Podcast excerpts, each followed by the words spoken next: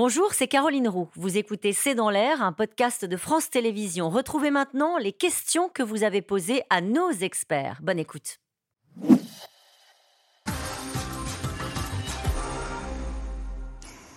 Et cette question que je posais en début d'émission, et on va y revenir, les violences sexuelles explosent-elles ou est-ce qu'on en parle plus qu'avant Emmanuel Anison bah, écoutez, je crois qu'on y a répondu. Et les deux. Les deux. On en parle beaucoup plus qu'avant, et tant mieux. Et en plus, on n'en a tellement pas parlé pendant des années qu'on a tout, tout ce retard euh, qui on est en train d'écluser, là, en ce moment, qui fait qu'on n'en peut plus. Et on écluse. Et puis, il y a la réalité euh, de cette explosion nouvelle liée euh, notamment aux réseaux sociaux et, à cette, et, à cette, cette proximité des images pédopornographiques, notamment, qui font que il y a tout un travail à faire, effectivement. Euh, qu'entend-on exactement par euh, relation sous emprise, terme utilisé pour ce youtubeur qui aurait abusé, abusé des jeunes filles? Qu'est-ce qu'une relation sous emprise?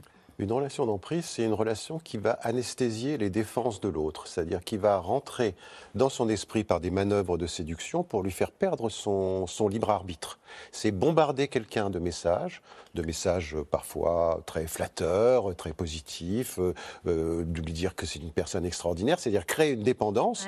Euh, toucher le narcissisme de l'autre, hein, qui va être évidemment très emballé par, par tout ça, et petit à petit l'amener là on a envie de, là on a envie de l'amener, c'est-à-dire à partir du moment où elle a perdu son libre arbitre, à partir du moment où elle a cette, anesthésie, elle est dissociée, c'est-à-dire que c'est ce que vous disiez, euh, il y a une partie d'elle-même qui euh, continue à fonctionner normalement et une partie d'elle-même qui est complètement prise dans cette relation à l'autre qui devient addictive, comme, comme avec une drogue. Mais tout ça, tout ça fonctionne grâce à la violence. C'est-à-dire que c'est parce qu'il y a euh, une sorte d'alternance entre des propos euh, très séducteurs, etc., et des propos extrêmement violents ou des comportements violents, avec de la violence psychologique et euh, une sorte de confusion qui s'installe. Et c'est ça qui fait que se crée ce, système d'emprise. C'est-à-dire que la violence est inhérente à l'enfant. Oui, mais la, violence psychologique, tout le monde ne peut pas très très bien comprendre. Non, c'est vrai. Parce qu'on on comprend la violence physique, mais la violence psychologique, il y a des violences qui sont extrêmement douces,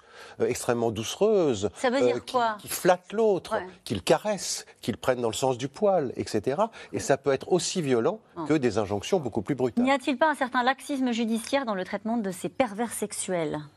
Damien Delcini. Moi, je ne crois pas qu'on puisse dire ça. Honnêtement, je ne crois pas. encore une fois, je répète ce que j'ai dit tout à l'heure, ce sont des enquêtes qui sont sans doute plus complexes à mener parce que pas toujours de preuves scientifiques, pas toujours de preuves matérielles tout court.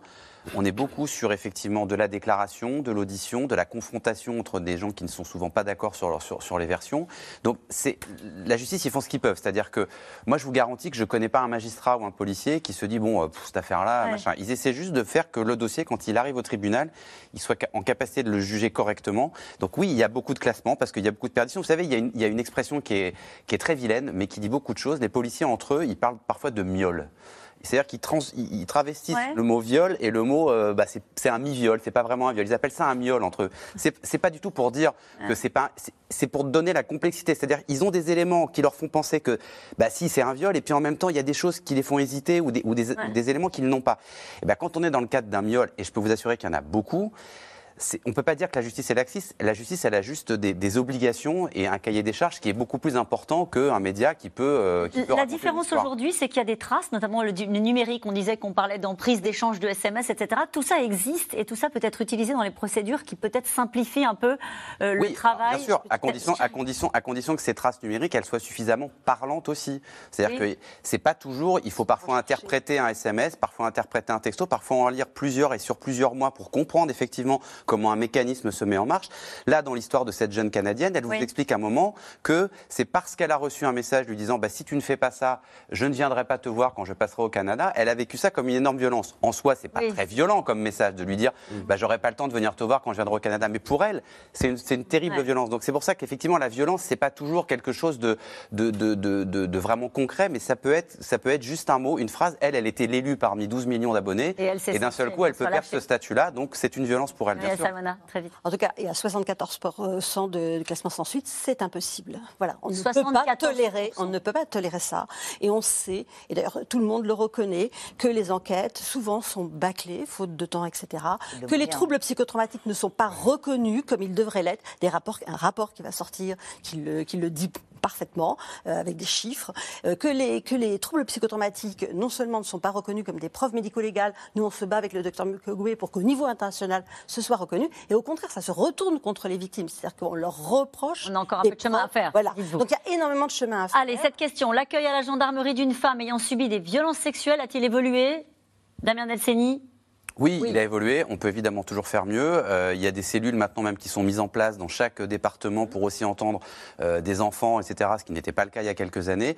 Tout ça se professionnalise parce que c'est ça en fait. C'est pas tellement qu'une histoire de moyens, qu'une histoire de monde. C'est aussi des gens qui connaissent leur métier. C'est-à-dire qu'on ne peut pas prendre une plainte pour viol et deux heures après une plainte pour cambriolage et trois heures après une plainte pour viol. C'est-à-dire qu'à un moment donné, il faut que les gens ils soient en capacité d'écouter, d'avoir l'habitude d'écouter ce genre de, de, de, de, phrases, ce genre de personnes, et que quand on professionnalise, forcément, on est bien Sûr. Voilà. Une question de Frédéric dans le Vaucluse. Y a-t-il une obligation de soins psychologiques pour les personnes reconnues coupables de viol ou de violences sexuelles, Serge Fez? On ne peut pas obliger quelqu'un à se soigner psychologiquement. Il faut qu'il y ait euh, au départ une volonté de la personne pour le faire. Donc ça lui est proposé. Il y a certaines personnes qui, s'emparent de ça en espérant effectivement pouvoir aller mieux et, d'autres qui le, refusent. Mais ce n'est pas une obligation. C'est pas une obligation. Vous avez répondu à la question. Merci beaucoup à, à tous les quatre. J'espère euh, qu'on y verra un petit peu plus clair sur ces affaires-là.